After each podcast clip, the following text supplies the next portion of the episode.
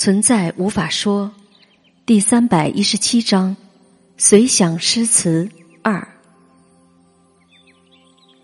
不要通过你的思想去理解无限，思想是无法想象无限的。好消息是，无限可以反向包容思想。你的心里不是你的，而是无限闪烁的能量的。心理上想什么或不想什么都不是问题，是怎样就是怎样。你不需要停止任何情况或事物，只要明白你是无限的超越任何情况或事物的。你无需做什么努力，已经无限的超越了，好像是退后一万步那样。进入无限的、无个体的事或在。当你住在无限的闪烁的能量中，他会替你做一切的，因为他就是一切。从来没有个人问题，连死亡都不是个人问题。他们不是你想象的那种情况。你认为的问题不是问题。你认为的死亡不是死亡，它就像是一个闪光戏剧，类似梦一样。你会有很多问题，这是为什么？那是为什么？这是什么？那是什么？住在闪光的能量中，问这些问题吧。你不会获得逻辑答案。答案会以思想无法想象的方式给你的。无限闪烁的能量，看似产生出无限复杂的情况或事物。它看似无限的偏离他自己，但请明白，这仅仅是看似而已。他从来不偏离他自己。他就是他自己，即真正的你自己。虽然在品味经验或品味意识的过程中，你看似品味出无限繁复的变化或运动，无限繁复的出现或消失，请注意，这些都是看似的样子而已。其实。你品味到的只有永远不偏离的他，即真正的自己。我的思想是从哪里来的？我的欲念冲动是从哪里来的？甚至我的观察是从哪里来的？不是从我来的，这是一个谜。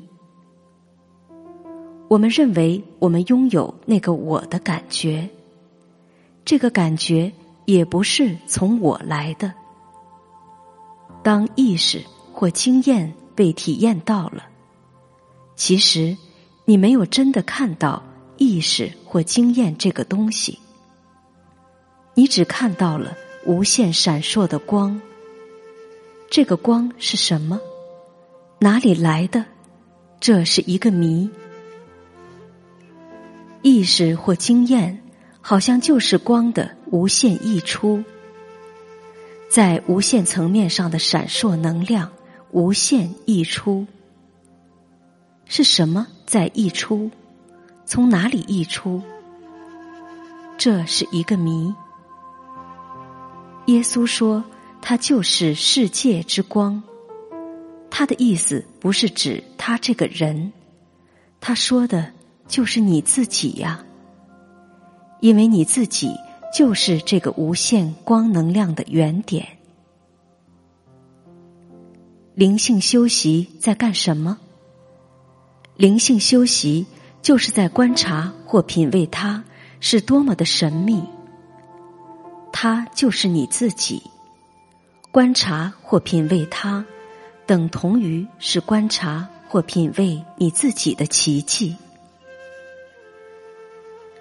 直接住在这个极端神秘之中，就是所谓的开悟。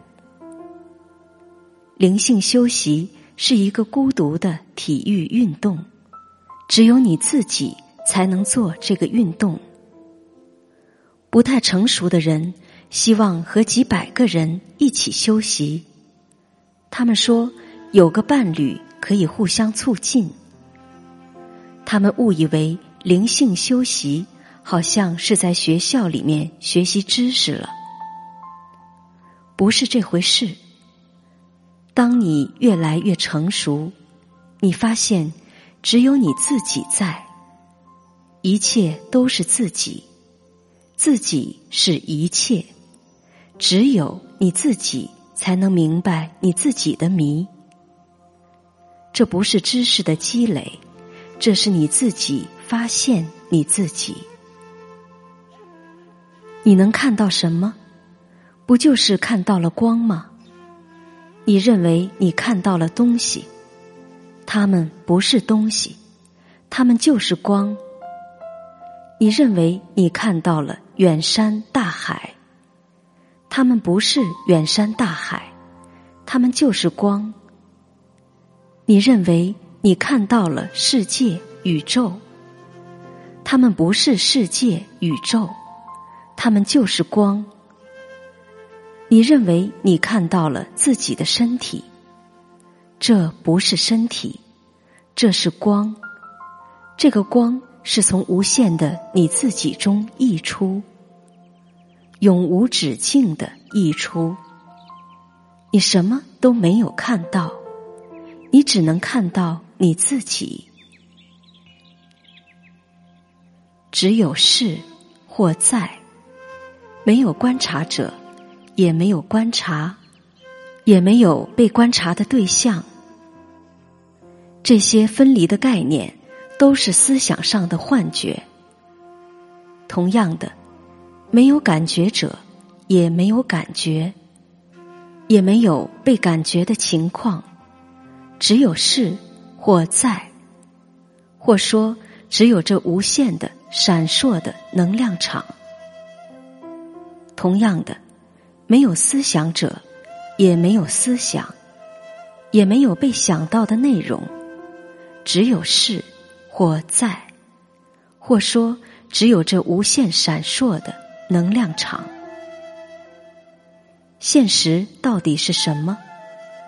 我无法通过语言或逻辑回答这个问题，但我可以做比喻：现实好像是无限的自己。迷恋上了自己，好像是自己跟自己玩游戏。别以为，别以为我在说你就是那无限闪烁的能量。这样的理解太小看你自己了。你无限的比无限闪烁的光能量场伟大。意识或经验。就像你吐出的一口痰一样的渺小。真正的伟大是你自己，但你无法定义你自己，因为你自己是无限。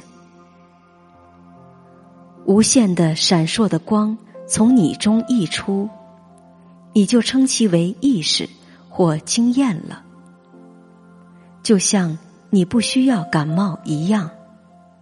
无限的你自己不需要有任何溢出，就像你不需要做梦一样。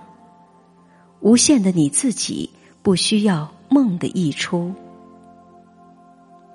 但意识或经验看似的溢出了，故事看似的溢出了，却丝毫不影响你自己，你自己。不会因为看似出现了你的一生这个故事而获得什么利益，也不会因为看似你的一生故事的消失而损失任何利益，因为一生不是真的一生，溢出不是真的溢出，仅仅是看上去的效应而已，是完全空性的游戏。